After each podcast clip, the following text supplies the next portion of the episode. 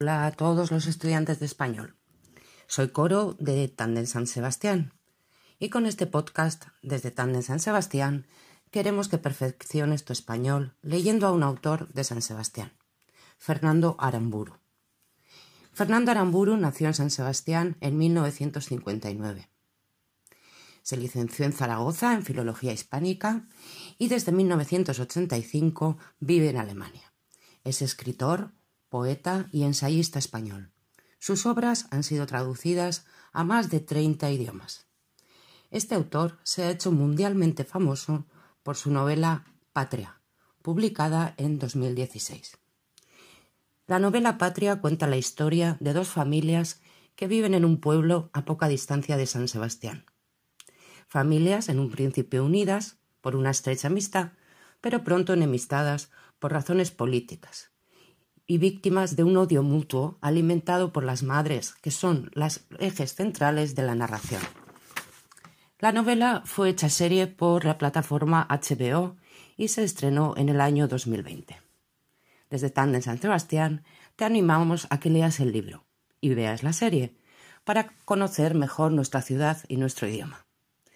Pero también te contamos que Patria no es la única obra en la que el autor trata la temática de la banda terrorista ETA, ya que en el año 2006 publicó Los peces de la amargura y en el año 2012 publicó Los años lentos. Estas dos novelas son más breves que Patria y quizás sean más fáciles para ti. Para terminar, vamos a leer un fragmento del relato Un niño en San Sebastián. Desde Tandem San Sebastián esperamos que te guste y que pronto nos visites para ver la ciudad en la que transcurren sus obras. El texto de Un niño en San Sebastián dice, Nací en la maternidad de la Villa San José, en el barrio de Ategorrieta, de San Sebastián. El vocablo villa, acaso, evoque sonoridades de alta alcurnia, pero lo cierto es que el centro estaba asignado al seguro obligatorio de enfermedad. Mi madre, que muchos años después no recordaba dónde me había dado a luz, Decía que en un sitio con monjas donde no había que pagar.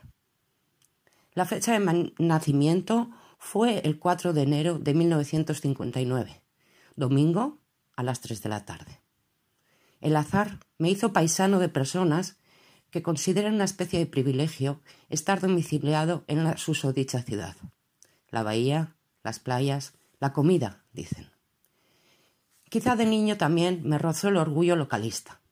En todo caso, se trataba de un orgullo asumido, sin mucho convencimiento, más que nada por contagio de algunos que lo sentían con fuerza. En cuanto a la época, asentada y victoriosa la dictadura del general Franco, para la gente de mi condición, vivíamos del sueldo de mi padre, obrero fabril, no me parece ni privilegiada ni digna de suscitar orgullo. Lo que sí me gustó y me sigue gustando, como a Pío Baroja, es haber nacido cerca del mar.